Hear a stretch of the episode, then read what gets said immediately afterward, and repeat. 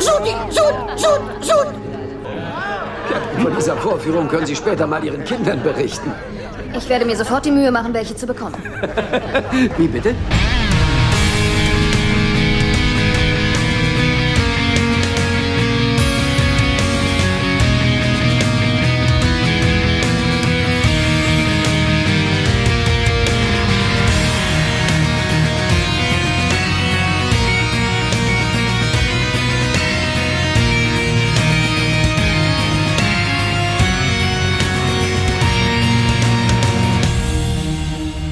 Herzlich willkommen zum Grauen Rat, dem deutschen Babylon 5 Podcast. Heute mit der guten Mary auf der einen Seite. Hallo. Hallo, ich freue mich mal wieder dabei zu sein. Ich glaube, das ist meine Premiere in der fünften Staffel. Ja, ich glaube auch und ich freue mich sehr tatsächlich. Also ähm, Ja, ich auch. Leider, ähm, ja, war der Anfang des Jahres ja bei mir nicht so ganz einfach und äh, das ging ja dann munter weiter. Im Moment dann wenigstens noch alle gesund oder äh, seid ihr auch vor Corona nicht verschont geblieben? Wir sind alle gesund und munter. Aber bevor vielleicht du mal ausnahmsweise, wo du so lange nicht da warst, den Inhalt zusammenfassen möchtest, möchte ich kurz dazu kommen, die Eckdaten zu nennen. Denn wir besprechen heute die achte Folge der fünften Staffel Babylon 5, namentlich Day of the Dead. Diesmal originalgetreu übersetzt mit Der Tag der Toten. Buch schrieb kein geringerer als Neil, Neil Gaiman. Gaiman, Neil Gaiman, Neil Gaiman. Die Freude teile ich nicht mehr so ganz, seit er Dinge für Doctor Who getan hat, die ich nicht gut heiße. Aber Regie führte Doug Löffler. Das Ganze lief in den USA am 11. März 1998, in Deutschland am 2. Januar 1999. Der P5-Wert liegt bei 7,84, hoffe ich. Ich habe hier leider eine Zahl zu viel stehen. Und der D5-Wert bei 7,43. Erstaunlich, dass man sich hier mal doch relativ einig war. Und ähm, ja, worum es geht, magst du uns vielleicht kurz, kurz nennen. Es begab sich aber zu der Zeit, dass die Comedians Rebo und Suti, deren Namen ich immer irgendwie durcheinander bringe, Babylon 5 besuchen. Mhm. Und bis zu diesem Zeitpunkt haben wir noch nie von ihnen gehört, aber jeder kennt sie, jedes Volk liebt sie. Da muss man sagen, wir haben schon zweimal von ihnen gehört. Es gibt sogar den immer wiederkehrenden Witz Suti Sutsut. Aber war das schon früher auch so, dass das jetzt erst in der fünften Staffel gewesen? Nee, das war, glaube ich, in Staffel 2 und Staffel Okay. 3 oder so. Äh, Das erste Mal, als wir sehen, regt sich nämlich noch Londe drüber auf, dass sie sie so gar nicht lustig findet. Das, das kann ich sogar nachvollziehen. Ja, vielleicht habe ich die auch deshalb einfach immer Ja. ignoriert, muss ich gestehen. Da, Ver- das kann vermutlich, sein. ja. Okay, also die man schon kennt, die schon in Staffel 2 eingeführt wurden und die bloß Mary komplett verpennt hat, weil sie die halt auch nicht lustig findet und da sehr mit der guten Frau Lockley sich äh, sympathisiert, muss ich gestehen. Das Mhm. bildet nämlich so ein bisschen die Rahmenhandlung. Also die kommen auf die Station, werden unter Sheridans Fittiche genommen, der ist ein großer Fan. Und zeitgleich verkauft Elizabeth Lockley für eine Nacht einen Teil der Station an die Brakiri, die ihren Tag der Toten begehen wollen und das nur können, wenn ihnen ein Teil der Station gehört. Äh, Dass damit der Teil der Station auch nach Brakir verfrachtet wird, wie auch immer das funktioniert, haben sie dabei nicht erwähnt. Und alle, die in diesem Sektor sind, treffen jemanden, der bereits gestorben ist. Ne? Also Tag der Toten ist da ganz, ja, man kriegt so das, was wie er heißt. Ne? Also Weihnachten weiß man nicht genau, worum es geht. Ne? Da wird man nicht geweiht. Aber Tag der Toten ist ganz, ganz klar. Tatsächlich, ja. Wäre es der Tag der Zucchini gewesen, äh, hätten wir gewusst, was es zu Abend gibt. Ähm, aber es gibt keine Zucchini, es gibt komische kleine Totenäpfelchen und es gibt eine sehr bunte Mischung an ähm, Zusammentreffen. Elisabeth und eine Tote, Michael und Dodger, warum ich. Da kommen wir später noch zu. Londo und Adira und Linnea und Mr. Morden. Die anderen versuchen, die Station zurückzukriegen, stellen aber fest, ähm, geht nicht und warten darauf, dass sie zurückkommt. Und in der Zwischenzeit gibt es lustiges Geplänkel beim Dinner mit Sheridan, Revo und Suti und Dylan. Und am Ende ist die Station wieder da und alles geht so seinen Gang. Eigentlich passiert nichts in der Folge, außer dass man so den ein oder anderen Blick in die Zukunft kriegt und noch ein bisschen, ähm, ja. Charakterentwicklung. Ja, Charakterentwicklung kann man bei Oder Charaktereinsicht. Charaktereinsicht ist, glaube ich, das, was ich sagen würde. Mhm. Ne? Weil eigentlich kennen wir die Charaktere alle schon gut genug, außer Lockley. Ja. da hat es mich nicht unbedingt, naja, kommen wir später dazu. Ich äh, springe mal direkt an den Anfang und fand dieses Ankunftsszenario von Rebo und Suti etwas seltsam. Also ich persönlich habe mich auf die Folge gefreut, weil ich weiß, dass ich damals, als ich das erste Mal gesehen habe, Penn and Teller noch nicht kannte, die ich mittlerweile sehr, sehr gerne mag.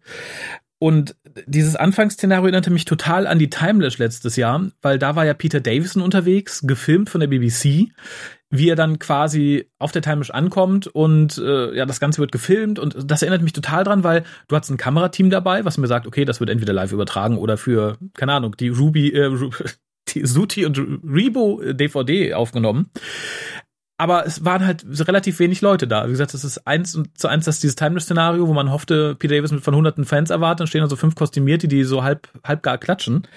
Darum wirkte es etwas bizarr auf mich und auch der Gag, den sie da schon machen, der, der hat mich da schon nicht angesprochen und da fürchtete ich schon Böses. Ähm, ich fand ja eigentlich ganz nett, dass sie ja da, diese Kamera, das ist ja so ein ganz winziges Ding mit so einem Aufsatz drauf. Und da sind sie mhm. ja eigentlich sehr, sehr nah an der heutigen Realität. Ne? Also heute würde man sowas halt auch ja. wahrscheinlich einfach mit einer ähm, mit einem Smartphone und mit einer Spiegelreflex äh, filmen, gerade für Social Media. Und äh, ja. insofern waren die, haben sich da gedacht, bestimmt, oh, das ist, wird alles kleiner, wird alles kleiner, komm, wir basteln mal irgendwas. Und tja. Aber es fliegt nicht, das hat mich ein bisschen traurig gemacht. Ja, aber insofern ist es näher bei uns als in 2262. Das, das stimmt allerdings. Ähm, der ganze Anfang wirkt halt so ein bisschen, ich, ich habe auch während der ganzen Folge das Gefühl... Dilettantisch? Ja, so weit würde ich jetzt nicht gehen, aber doch sehr. Nee, aber so ein bisschen amateurhaft, ja, finde ich. Also sehr als einfach. Ein Amateurfilm. Ja, also äh, erstmal das und auch so die, diese erste Szene mit Lockley, Sheridan und Garibaldi. Es wirkt halt so, als hätte Neil Gaiman unglaublich viel in dieses Skript reinbringen wollen und hätte halt keine Lust, eine vernünftige Einführung zu schreiben. Darum hat er gesagt, so, ich stell die drei jetzt dahin und die reden einfach darüber, was so, was so abgeht. Dass halt der Tag des Toten ist, dass der Kometer ist, dass die Leute das Ding mieten wollen. Das haben wir halt in einer Minute abgefrühstückt und ich fühlte mich so ein bisschen, als hätten wir mir gerade einfach den Klappentext vorgelesen. Ja, das stimmt so ein bisschen. Wobei ich finde diese Einführungsszene eigentlich mit Molari ganz nett. Die ist toll, da bin ich noch also, gar nicht. Also die, ab da fängt es an, dass es Spaß macht und ab da fängt es, glaube ich, auch an, dass Neil Gaiman wusste, was er tut. Vorher wirkt es halt einfach so, ich muss halt irgendwie den Leuten erklären, warum ich das jetzt tue, was ich tue. Und ich glaube, das ist so ein bisschen, um zu zeigen, auch, ähm, das ist vielleicht meine persönliche Interpretation, dass Lockley das eigentlich so am Popo vorbeigeht erstmal. Ja, auf jeden Fall. Das, so, ach ähm, ja, die Brakiri wollten irgendwas von mir und das wird halt so in so einem Nebensatz abgefrühstückt. Und ich glaube, das ist einfach, um zu sagen, ach, eigentlich ist das nicht weiter interessant und hier die beiden Typen auch nicht. Und im Prinzip erst, ähm, als wir das bei Londo sehen, erfahren wir halt, worum es geht. Mhm. Genau, und bei Londo fängt es halt an, dass ich sage, okay, ich find's toll. Ich finde die Atmosphäre super. Ich finde das, was man vermitteln möchte, total schön. Und ich fand tatsächlich, äh, wir hatten es in der fünften Staffel schon öfter gesagt, dass halt gerade Londo in Bezug auf Jakar irgendwie sehr plötzlich sehr nett und sehr brüderhaft wirkt, dass das so ein bisschen schnell und entwicklungslos ging. Und auch hier finde ich wieder, dass Londo unglaublich und ungleich viel sympathischer ist als sonst. Also es ist halt irgendwie total nett, dass er halt sagt, dass dieses äh, Totenkopf-Ding ihn an, an seine Ex-Frau erinnert. Und dass er fast bescheiden reagiert und so quasi in sein nicht vorhandenen Bart lächelt, als er als Emperor erkannt wird fand ich total nett. Es, es, es hat mir ihn noch mal sympathischer gemacht, weil es halt so ein Schritt weg ist von dem Londo, der halt unbedingt Emperor sein wollte. Er ist total großartig, fand so viel Macht zu haben. Ähm, wird ja auch später noch fortgeführt, als er dann auf seine Tote trifft im Endeffekt. Aber das hier war so der erste Moment, wo ich dachte, ach wie süß, das ist ja schön, das macht mir super sympathisch. Und darum mag ich die Szene so, mal ganz davon ab, dass ich dieses ganze wie heißt das im Original? Du, du kannst Spanisch. Wie, wie, wie ist im Südamerikanischen dieser? Ja, das genau. Und ich finde, diese Optik ist halt eins zu eins. Also du hättest das ähnlich einen äh, spanischstämmigen Menschen ersetzen können, dann wärst du quasi eins zu eins gerade da unten. Und das fand ich total nett, weil ich diesen Feiertag immer total faszinierend fand. Ja, ich bin mir gar nicht sicher, ob der wirklich auch so funktioniert. Also so wird er nicht funktionieren. Nee, die buddeln doch auch ihre um. Leute aus und so, oder? Also die, die, das, das hier ist mehr auf einer spirituellen Ebene, wohingegen das andere, glaube ich, auch eher auf so einer physischen Ebene ist. Also ich sehe da immer nur Leute auch ihre Toten ausgraben und so. Ja, das äh, muss ich sagen, das ist ja südamerikanisch. Das mhm. sagt mir jetzt auch nicht so viel. Ne? Also in Spanien buddeln sie ihre Leute auch nicht aus. jetzt vielleicht Finde ich eigentlich auch ganz gut. Darum gefällt mir das hier, glaube ich, sogar noch einen Tacken besser. Ja, aber ich finde das halt auch von diesen kleinen Totenköpfchen, die sie da verteilen. Und so ist das von der Stimmung eins zu eins. Wobei ich die Barakiri, die erinnern mich so ein bisschen vom Stil her eher an Japaner mit diesem sehr höflichen, diesem geduckten, gebeugten, noch dreimal verbeugen und sich dann rückwärts ähm, von dann ziehen. Das stimmt. Und ich finde, es spricht so ein bisschen diesen spirituellen Aspekt des Ganzen an, den ich halt auch sehr angenehm finde. Und ähm, vor allem wird auch hier in dieser Szene dann noch mal mehr gesagt, was uns jetzt erwartet, weil der, der Teaser endet ja quasi mit den Worten, so, das ist der Tag der Toten, das ist der Tag, an dem die Toten alle wieder aufstehen. Ha. Und damit wissen wir als Zuschauer eigentlich schon ganz gut, woran wir sind. Und was mich da stutzig machte, war tatsächlich, äh, dass er sagt, also der, der Brakiri, tonight is the day of the dead. Tonight is the day of the dead. Und es hat mich ein bisschen gestört, dass das so gesagt wurde. Und ich war unglaublich froh, dass das irgendwie zwei Szenen später angesprochen wird, nämlich von Lockley, die dann sagt so, ähm, Entschuldigung, warum heißt es Day of the Dead, wenn ihr eigentlich das Ganze nachts feiert? Und die Brakiri dann einfach sagen, wir sind nachtaktiv. Das fand ich, ist eine super Erklärung. Mehr habe ich auch gar nicht gebraucht Ja, das dafür. stimmt. Was ich auch nicht gebraucht hätte, mit fünf Ausrufezeichen, das ist Lenier. Ich bin in der fünften Staffel ja sowieso irgendwie sehr anti-Lenier, muss ich leider gestehen. Ich war in der vierten schon antilinier. Wir waren alle in der Ja. vierten schon antilinier, oder? Ja, aber nicht? hier ist es schmerzhaft tatsächlich. Als er kam, ich mein Gott, ich habe nicht dran gedacht, dass der hier wieder auftaucht. Was, was möchte der hier? Und vor allem ich, Ich finde total cool, wie die Länder auf ihr Ausgekleid guckt. Mhm. Als der reinkommt. So, ha, was zieh ich denn heute Abend Nettes an? ja, Und ich finde auch schön, dass die Len auf ihre Art ihm so ein bisschen ein reinwirkt, als er sagt, ne, ja, wie geht es denn deinem Partner? Und sie sagt, meinem Ehemann geht es gut. ja, fand ich auch. Es wird ja auch später nochmal aufgegriffen. Aber ich, ich finde, Lenier ist für mich hier so ein, so ein Ticken out of out of character möchte ich fast nicht sagen, aber ist halt so ungewöhnlich. A, dass er dann sagt, er hat ja schon so viel von diesem Feiertag gehört, darum ist er jetzt da, weil er es so cool findet. Ich finde, das ist so sch- fadenscheinig, um ihn überhaupt dahin zu holen als Charakter. Und dass er dann auch noch toll findet und so wundersam, dass Rebo und Suti da sind, die ihn vermutlich bisher einfach mal überhaupt nicht äh, irgendwie gekümmert haben. Das fand ich so ein bisschen, da habe ich Lenier, wie er ist, eigentlich nicht wiedergesehen. Das hat mich tatsächlich ein bisschen gestört.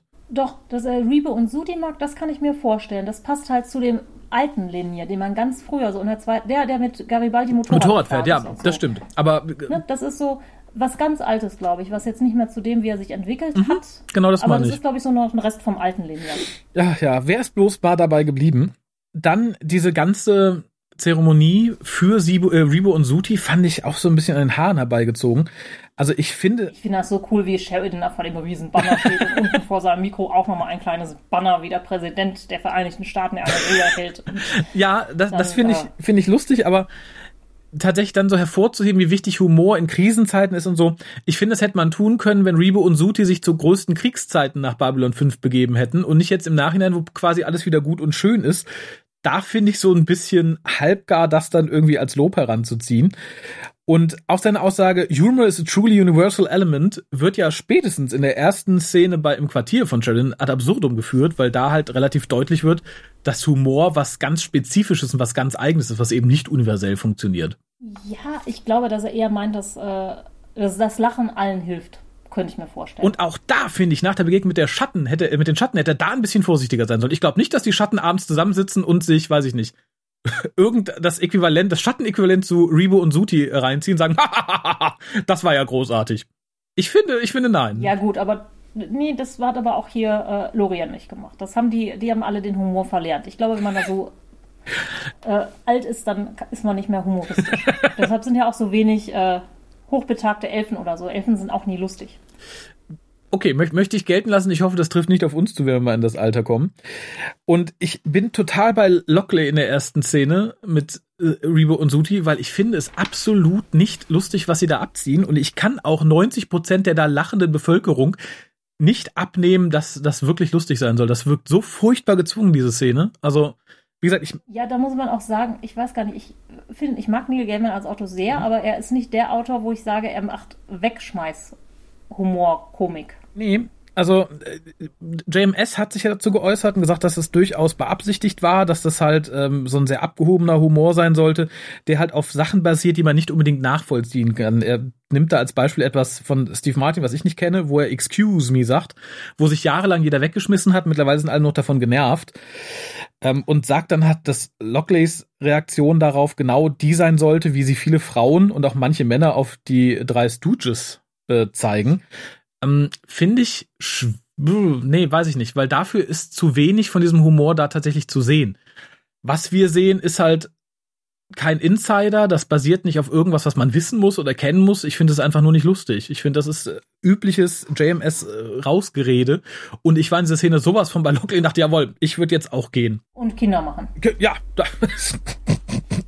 nicht unbedingt mit Lockley, aber ja. Fand ich sehr gut. Also, dass Sher- Sheridan dann sagt so, ey, da kannst du deinen Kindern noch von erzählen und sie, ja, ich mache sofort welche, tschüss. Ja, und Sheridan hat aber gar nicht richtig zugehört. Nee, und auch da, Sheridan, ähm, ich finde tatsächlich, das wird später noch in der Szene ganz extrem, ich finde, hier geraten viele der Schauspieler so an, an den Rand ihres Könnens, wenn sie versuchen, belustigt zu wirken, ohne dass wirklich was Lustiges passiert ist. Sheridan ist für mich da der erste Punkt, wo ich sage so, huhu, Kollege, das, das nehme ich dir nicht ab. Da hättest du keine Eins für in der Schauspielschule bekommen. Aber ich folge mal. Ja, aber ich finde, Humor ist auch das Schwierigste. Ich finde, ja. es ist am schwierigsten zu schreiben und es ist auch am schwierigsten darzustellen, dass was lustig ist, wenn was nicht lustig ist. Und ich finde halt, ich weiß nicht, ob das so bei den Stooges ist, ich finde halt, es ist so ein bisschen irgendwie dick und doof in unlustig. Ja, ich glaube, so eine Art soll es auch sein. Also ich kann durchaus vorstellen, dass hier beabsichtigt war zu sagen, okay, wir machen sowas, da muss man eine Antenne für haben, auch sowas wie Benny Hill mag auch nicht jeder, sowas wie Monty Python mag auch nicht jeder. Wie gesagt, dick und doof kann auch nicht jeder drauf und so. Aber selbst da scheitert die Darstellung für mich komplett. Also ich sehe da tatsächlich nicht dick und doof. Ich sehe die Mechanik dahinter, die man versucht zu reproduzieren, aber ich sehe halt nicht die Qualität. Äh, insofern bin ich komplett bei Lockley und bin jetzt auch mit ihr im Büro und da fand ich wieder total süß, dass äh, dieser, oh Gott, wie heißen die, Bakiri, ihr wieder so einen Lutscher anbietet okay, ja. und sagt, äh, mhm. äh, den Kopf kann man essen, das ist etwas Süßes. Das finde ich total toll. Und ich finde das Konzept auch interessant, dass man ein Stück von Babylon 5 kaufen muss, damit es tatsächlich quasi Muttererde ist, auf der man das Ritual vollziehen kann. Finde ich total sympathisch und so als Idee total schön. Ja, ich fand auch den Übergang sehr schön, dass man in der Szene davor praktisch den panischen Jakar gesehen hat. der dann, und der dann hier jetzt im Büro auftaucht. Mhm. um zu schreien. Tun Sie es nicht, tun Sie es nicht. Ja, aber begeht da einen, einen Fehler, oder Neil Gaiman begeht da einen Fehler, der so ähnlich ist wie Funkspruch, Captain, kommen Sie schnell in die, keine Ahnung, in die Kombüse, es ist ultra dringend und dann nicht sagt, was los ist. Er geht halt zu Lockley und warnt sie ganz ominös, tun Sie es nicht, es ist gefährlich, lulululu. Aber äh, hier würde man sagen, ja, mal Butter bei die Fische. Warum? wenn er wirklich solche Angst hat, hätte er vielleicht mal drei Sätze zur Begründung sagen sollen. Auch so kann ich Lockley vollkommen verstehen, die sagt, ja, ja, lass uns mal gut sein. Ich habe das jetzt gemacht, das passt schon. Ja, und auch, äh, hey, wer hat denn hier, ne? Mhm. Religiöse Sachen sind äh, heilig und so da reingeschrieben in die Charter. Und ja, ja, das war ich, ich aber. Das fand ich so, diese, dieser Stolz. Ich habe sie geschrieben. Das fand ich richtig, richtig großartig. ähm, und wie gesagt, auch da, finde ich, hätte er drei Sätze zu sagen sollen. Entweder hätte die Situation sich dann früher geklärt oder die Bakiri hätten Chance gehabt, ihm Sachen zu erklären, weil er ist ja quasi auf der falschen Fährte, wie er am Schluss feststellt. Ja, das tut mir auch leid für ihn, wobei er hat es vielleicht auch als einziger nicht so richtig gebraucht. Nee, ich wollte gerade sagen, ich glaube, die Einsichten, die viele da gewonnen haben, wird er so haben, als der spirituelle Mensch, in Anführungszeichen mittlerweile. Bist du schon bei den Weihnachtssternen? Ich bin gerade bei Garibaldi, der furchtbar genervt ist. Genau, aber das wird so in so, durch so Weihnachtssterne kommst du dann zu Garibaldi. Ah. Was halt diesen Kometen darstellen soll. Das haben Ach auch ja, viele genau. ans ähm, Anstecker da von den Brakiri, weil das Ganze funktioniert ja nur, weil ein ähm, Komet durchs Sonnensystem bei denen segelt alle 200 Jahre. Mhm. Genau, und da finde ich auch ganz gut, dass das nicht weiter erklärt wird. Also, dass ähm, irgendwo in dieser ganzen Folge fällt auch irgendwie der Satz, dass man immer ein bisschen Mystery haben sollte. Und ich finde es schön, dass das einfach unerklärt bleibt, gerade mit dem Versuch, es am Ende zu erklären. Mhm. Garibaldi, haben wir schon gesagt, glänzt in dieser Staffel wieder mit außergewöhnlich viel Untalent in all den Dingen, die er tut. Und ich finde ihn auch hier dafür, dass er, ich denke, mit einem Botschafter oder zumindest einem Abgesandten einer, einer anderen Rasse, die da gerade ein Stück Babylon 5 gekauft hat, außergewöhnlich, tja, wie soll ich sagen, undiplomatisch im Umgang. Also so müde kann man doch nicht sein, dass man einen Gast auf der Station so anrotzen muss.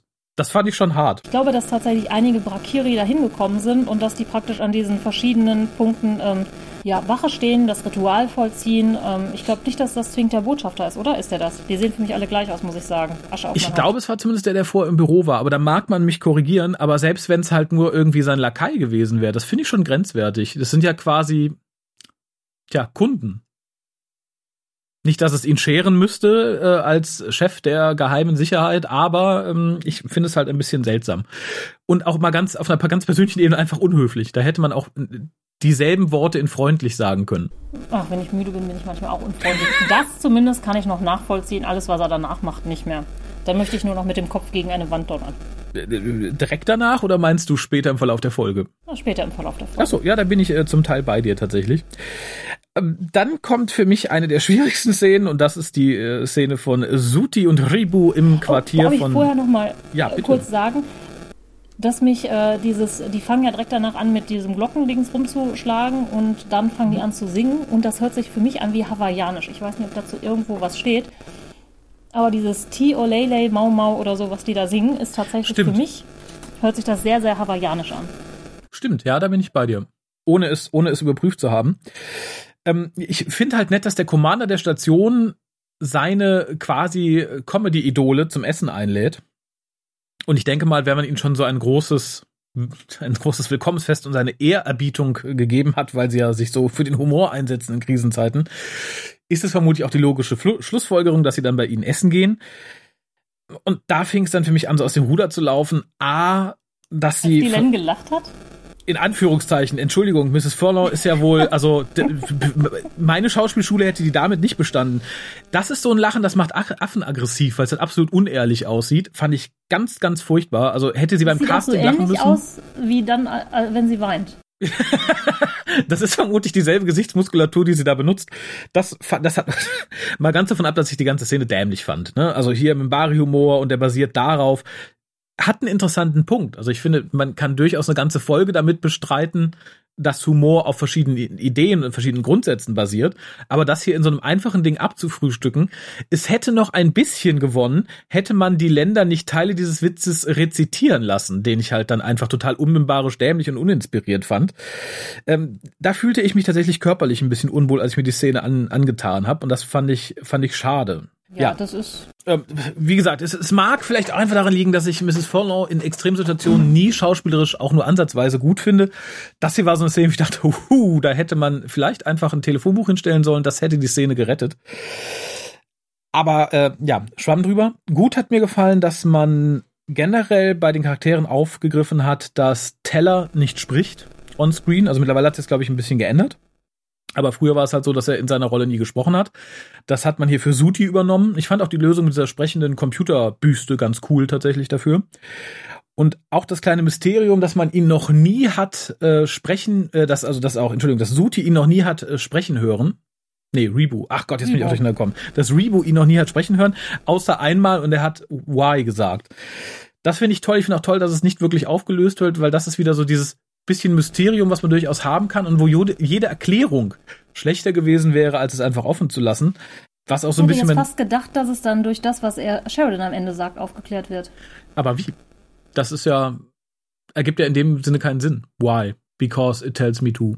Das hat Der ja keinen Stock- Hintergrund. Also es, es kann durchaus. mit ihm. Das ist die Büste. Die Da, das erinnerte mich ein bisschen an, an die Nachfolgeserie, wo halt die Box den Leuten böse Sachen ins Ohr flüstert. Das habe ich komplett verdrängt. Tatsächlich? Das, Ja. äh, das ist für mich der Hauptaspekt des Spin-offs eigentlich. Dass sie ja irgendwann diese Box in die Hände kriegen, von dem der ursprüngliche Besitzer gesagt hat, sie lügt. Habe ich dir noch nicht von meinem wahnsinnigen Talent erzählt? Ich kann Sachen, die ich nicht gut finde, komplett verdrängen. Ah, das nächste Jahr Also wird so schön für uns Fernsehen alle. Und Serien und so. Das ist. Ich habe fast, ich weiß noch, dass ich Babylon Crusade ganz, ganz furchtbar finde. Mhm. Aber ich habe kaum noch Erinnerungen daran. Okay. Dann ähm, freu, freu dich darauf, wenn wir es nochmal besprechen. Das ist der einzige Aspekt, auf den ich mich sehr freue. Und hier fühlte ich mich so ein bisschen daran erinnert. Und ich überlege gerade, ob es dann besser weiter oder schlechter weitergeht, denn ähm, wir sind dann bei Lockley im Quartier. Und ich muss sagen, ich finde ihr Quartier sehr hübsch eingerichtet. Das ist bisher das Oh, Quartier, Das fand ich auch. was irgendwie am, am menschlichsten, am gemütlichsten ist, mal abgesehen davon, dass ich ähm, Londos Quartier für manche seiner Qualitäten sehr mag, aber so von den, von den menschlichen war mir das irgendwie am nettesten. Das hat unglaublich viel persönlichen Flair, was vielleicht auch der, der, der erhöhten, ähm, dem erhöhten Budget der Staffel hm, zuzuschreiben ist. Aber ich fand es halt einfach schön. Was mich nur etwas wunderte, das sieht man so am unteren Bildschirmrand, als sie sich dann setzt, sie sammelt offenbar kleine Modellruderboote. Das hätte ich nicht erwartet tatsächlich. Vielleicht geht sie gerne rudern. Ich muss es mir gerade vorstellen tatsächlich, aber mh, naja. Ich denke da persönlich immer an hier den äh, Star Trek äh, am Rande des Universums, den fünften Teil, wo die alle Row, Row, Row Your Boat singen. Stimmt. Ja gut, ich meine, Vielleicht, vielleicht, war ist sie es, damit bei. vielleicht war sie im Ruderteam bei der Armee. Naja, zumindest versucht sie hier ganz schnell irgendwas im Fernsehen oder im Radio zu hören, aber es, es läuft überall nur Rebo und Suti. Was ich nett finde und vielleicht was ein ganz großes Plus für die Privatsender der heutigen Zeit ist, weil offensichtlich ist Station TV und damit ja quasi der öffentlich-rechtliche der Station doch relativ eintönig, was sein Tenor angeht. Äh, sie bleibt dann tatsächlich stehen bei einem Film, der heißt Sons of the New Desert, was dann natürlich der sehr offensichtliche Wink zu ähm, Dick und Doof, also Stan Lauren Oliver Hardy ist. Die hatten, glaube ich, einen Film, der hieß Sons of the Desert, wenn ich mich da im Englischen nicht vertue. Das äh, knüpft, glaube ich, erneut diese ja, Verbindung. ne, Ich weiß gar nicht, wie der deutsche Titel, also der war die, die Fremdenlegion, ne? Ja. Oder die Glaub ich. Fremdenlegion, müsste der deutsche Titel sein, ja. Aber es, es ist, glaube ich, wenn man mal von ihren, von ihren einzelkleinen Dingern absieht, ist es der, aus dem man die ikonischen Bilder von den beiden kennt. Wo sie halt entsprechend wie, wie die Söhne der Wüste gekleidet sind. Ähm, fand ich ganz nett, aber erneut, ich schluck diese Verbindung nicht ganz. Ich finde, Rebo und Suti sind nicht wie dick und doof. Da ist mir, sind mir fünf Qualitätsstufen dazwischen, die fehlen. Was mir sehr, sehr gut gefiel, ist dann diese Montage, bevor es quasi losgeht, wo nochmal kurz gezeigt wird, was jeder macht. Wir haben Lenier, der betet auf seinem schönen Dreieckstuch. Mit dem Schwert dabei. Also scheint er ja schon erwarten, dass irgendwer kommt, den er nicht leiden kann. Ja, oder er ist einfach da, um äh, kurzen Prozess mit Sheridan zu machen. Ich frage mich auch, was er erwartet hat, aber ja. Was ich da allerdings etwas seltsam fand, entweder weiß Lenier, dass er während seines Besuches dort überhaupt nicht vorhat zu schlafen, oder man hat vergessen, ähm, dass die Minbari ungern liegend schlafen, weil er hat hier quasi Betten in seinem Quartier, die man unmöglich aufrechtstellen kann, weil die in so kleinen Kajüten sind. Ich frage mich, ob man da einfach nicht dran gedacht hat, ob er nicht dran gedacht hat oder ob nichts anderes frei war. Aber er kommt ja nicht in die Verlegenheit zu schlafen diese Nacht. Insofern, Vielleicht kann man das auch rausziehen. ah, rausziehen nach vorne umklappen dann so, ne, dass man quasi Ja, genau. Das, ah, das kann natürlich sein. Also zumindest bei dem oberen geht es tatsächlich. Ja, ah, das ist dann ein Quartier für zwei Menschen oder einen Mimbari. Ja. naja, ähm, äh, Londo liest eine Zeitung, eine, eine sehr schöne Papierzeitung, möchte ich sagen. Ähm, das Universe genau, Today. Und ärgert sich, dass er da ganz, ganz winzig ist und auf der Titelseite Rebo und Suti riesig. Ja, das finde ich toll. Was ich schön fand, war so eine kleine Schlagzeile weiter unten links von der Hauptschlagzeile und zwar, dass das Wasteland von San Diego langsam äh, zurückerobert wird. Finde ich schön, dass man auf diese Weise noch so ein bisschen Geschehen von der Erde mitbekommt, was eigentlich nicht handlungsrelevant ist, aber das verleiht dem Ganzen irgendwie so ein bisschen mehr, mehr Gerüst, dem ganzen Universum. Und während alle quasi so die Nacht bestreiten, hat Jakar beschlossen, er möchte nicht in seinem Quartier bleiben marschiert in die Ops, wie man auf Deep Space Nine so schön sagen würde, und sagt, so, ich schlaf hier. Ich habe sonst nicht die Möglichkeit, woanders zu schlafen. Und er kriegt die Erlaubnis. Das fand ich so bizarr. Auf so vielen Ebenen. A, frage ich mich, warum er offensichtlich nirgends woanders hin kann auf der Station. Na, Da weiß er, was los ist. Ich, war- ja, er hätte auch durchaus am Zuckerlo einfach irgendwie ein Süppchen trinken können und die Nacht wach, wachend bestehen oder meditierend. Und dass er das erlaubt bekommt, finde ich hart. Ich meine, klar, er ist, er ist Botschafter, er ist wichtig, er ist aber dann zu sagen, ja, pennen Sie hier. Und dann vor allem, ich hatte ja gehofft, sie geben ihm irgendwo so ein Eckchen, wo er sich's gemütlich machen kann, aber als Sheridan später reinkommt, der liegt ja mitten im Weg. Ja, ich, ich persönlich finde das irgendwie ganz nett. Ich, ich fand es süß, aber ich mag Jakar so. Ja, das ist so ein bisschen Studenten-WG-mäßig. Der äh, junge Mann, dessen Namen ich mir immer noch nicht merken kann. Corbin? Corbin, genau, danke schön. Hat halt einfach gedacht, ach, warum nicht? Es ist eh nichts los. Tue ich ihm den Gefallen, habe ich auch ein bisschen Gesellschaft. Manchmal, vielleicht erzählt Jakar normalerweise lustige Anekdoten, wenn die, äh, wenn man die nicht Und sieht. ansonsten kann ich ihn ein bisschen streicheln, wenn er schläft. Dann habe ich was zu kraulen, wenn mir langweilig wird. Ähm, ich, Ja, wenn Ivanova schon nicht Ich- will. Ja. Ich fand es tatsächlich einfach, einfach süß. Und dann sind wir, glaube ich, bei Londo, der leicht angedüselt mit, mit dem Bild Leicht. des Emperors redet und wo wir eigentlich im ersten Moment dachten, ah, da kommt bestimmt auch gleich der Emperor und erwacht. Ich bin zu diesem Moment noch fest davon ausgegangen, dass für ihn Beziehungsweise, man sieht hier erst das Bild nicht und er redet und dann denkt man halt, oh, da sitzt der Emperor und dann, nein, es ist das Bild. Das hat er sich so dahingesetzt und dann sieht man auch, welche Flaschen er entweder noch schon getrunken hat oder noch zu trinken gedenkt auf den zweiten Genau, und was er sagt, finde ich ganz, ganz toll, weil er halt im Endeffekt sagt, ja, früher war der Post noch von Bedeutung, heutzutage, da kann jeder Emperor werden. Ich kann Emperor werden. Also es zeigt halt auch schon, dass er überhaupt nicht mehr viel davon hält, dass es jetzt ist. Und dann haben wir so ein bisschen Vorstellung, was ich sehr schön fand, er sagt, so sogar Weir könnte Emperor werden. Das fand ich ähm, tatsächlich reizend. Und ich finde halt auch seine Bewertung seines jetzigen Ichs total interessant hier. Ja, aber dadurch, dass er als nächstes sagt, oh, sogar so eine kleine Erdenkatze könnte Emperor werden, dadurch setzt er ja auch wir. Ja, ich glaube, der hat das alles herab. herabgesetzt. Ich Oder mildert glaube tatsächlich, Foreshadowing ab. Das Ja. war so die Abrechnung dem, was aus ihm geworden ist. Der so, so, jetzt bin ich Emperor, aber es bedeutet halt nichts mehr. Ist halt einfach nichts wert. Und dann erscheint halt Nadira Und ich finde schade, wie es in Szene gesetzt wurde, weil, wie gesagt, ich und ich hoffe, jeder andere, der es gesehen hat, erstmal gedacht, okay, jetzt kommt der Emperor wirklich und redet mit ihm. Und dann als erstes so ihre Hand zu zeigen, fand ich ungünstig, weil da war eigentlich jedem klar, okay, das kann auf keinen Fall der Emperor sein, hm, das muss irgendeine Frau sein, komisch. Ab dann hätte mich auch nichts mehr wirklich überrascht. Also ich fand Nadira war schön, auch weil es quasi den, die, die, die, die, den Weg fortsetzt, den er hier mit den Bemerkungen dieser Folge schon gegangen ist. Aber als dann die Hand einmal zu sehen war, war es für mich so ein Verpuff. Da war ich halt nicht mehr gespannt. Da dachte ich, okay, egal was jetzt kommt, das wird nicht so cool sein, wie ich mir das mit dem Emperor ausge ausgemalt habe. Ja, okay, aber ich fand das jetzt, das, da tust du dem Ganzen, glaube ich, ein bisschen Unrecht. Also ich fand das so sehr schön. Ja, das ist jetzt vielleicht, hätte besser aufgelöst werden können, dass man das direkt, ne, Adira im Bild sieht, anstatt über die Hand hm, ich, aufzulösen. Ich sag ja, also ich, ich hätte schöner gefunden, wenn sie direkt da ich, gesessen hätte. Dann wäre es so, ah, aber dieses erst so, oh, es ist eine Frau, hm, ja, was kannst du da noch sein? Fand ich schade. Ähm, was ich toll fand, dass sie es war im Endeffekt, weil das zeigt halt noch mehr, dass ihm dieses ganze Emperor-Ding eigentlich nichts mehr bedeutet. Dass das eigentlich was ist und das betont er leider fünf Sätze später selber explizit wortwörtlich. Und das fand ich schade, es hätte nicht sein müssen, dass er sagt, alles ist mir egal, wenn ich halt einfach dich wiederhaben könnte und mit dir zusammen sein könnte. Der Rest ist mir wurscht. Ich finde, das wurde einfach durch die Wahl, wem, wem nee, wer ihm da erscheint, wurde das schon so deutlich, das hätte man nicht nochmal explizit ausformulieren sollen, finde ich. Ja, wobei man hat, glaube ich, nicht unbedingt die Wahl, wer da erscheint, ne, sondern ja, aber insgesamt seine Reaktion. Und ich glaube, bei Londo haben wir hier ja so ein bisschen, das ist ja kurz bevor er nach äh, Centauri Prime zurückkehrt. Mhm.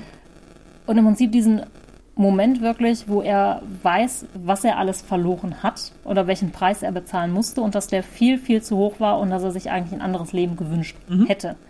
Ja. Aber anders als Jakar, der auch einen hohen Preis bezahlt hat, ja, er kann nicht zurück oder er hatte halt einfach nicht das, was er wollte. Eben, also wie gesagt, ich, ich fand es wirklich, wirklich schön dann tatsächlich. Was für mich so ein bisschen random kam und da mag man mich vielleicht irgendwie erinnern, ob die Dame schon so viel und so große Rollen spielt in seinem Leben. Die Tote von Garibaldi, deren Namen ich mich nicht mal notiert habe, die kam für mich so ein bisschen aus dem, aus dem Hut gezaubert. Das hat sich mir nicht erschlossen, warum ausgerechnet sie da ist. Nee, das macht, das bringt überhaupt keinen Sinn. Ich weiß nicht, ob das so ist. So eine Handvoll Tote kann zurück zurückkehren. Und es gibt ja diese ähm, Vermutung, dass äh, praktisch nur Leute zurückkehren können, die einen vorzeitigen, gewaltsamen Tod irgendwie gestorben sind. Mhm. Also er hatte praktisch mit ihr diese eine Folge Gropers, ne? Ähm, fast Sex. Ja. So, und jetzt hat er hier noch weniger Sex mit ihr.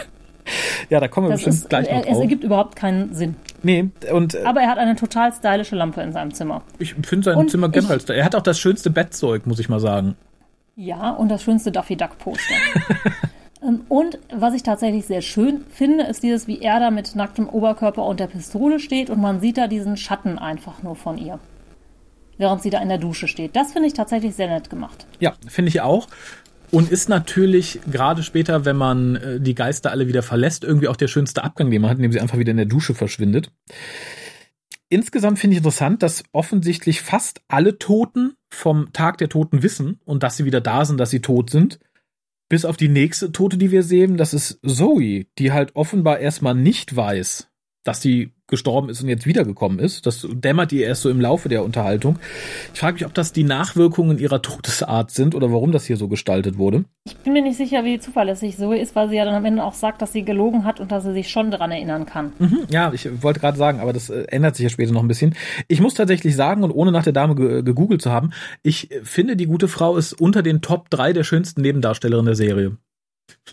Ich, ich höre, du widersprichst mir nicht. Ich verbuche das einfach mal als Jawohl, finde ich auch. Was? Ich kann nicht sagen, warum. Es war äh, mein erstes Mal dachte, ach, die ist ja süß. So ein bisschen wie Sally Sparrow in ähm, hier in, in, in, in, in der Doctor Who Folge in Blink, wo ich dachte, ach ja, da hat man aber eine schöne Nebendarstellerin eingekauft und das ging mir hier genauso. Ich weiß nicht warum. Vielleicht ist es so der der drogenkranke needy Blick. Ich weiß es nicht. Aber ich frage mich die ganze Zeit, ob ich das so haben wollte, dass man mir die, die Backstory von Lockley quasi so für die Füße kotzt. Das fand ich war ein bisschen billig. Ja, ich muss mir auch sagen, wollte ich diese, ist die Story, passt die? Ich habe keine Ahnung, ob das alles so.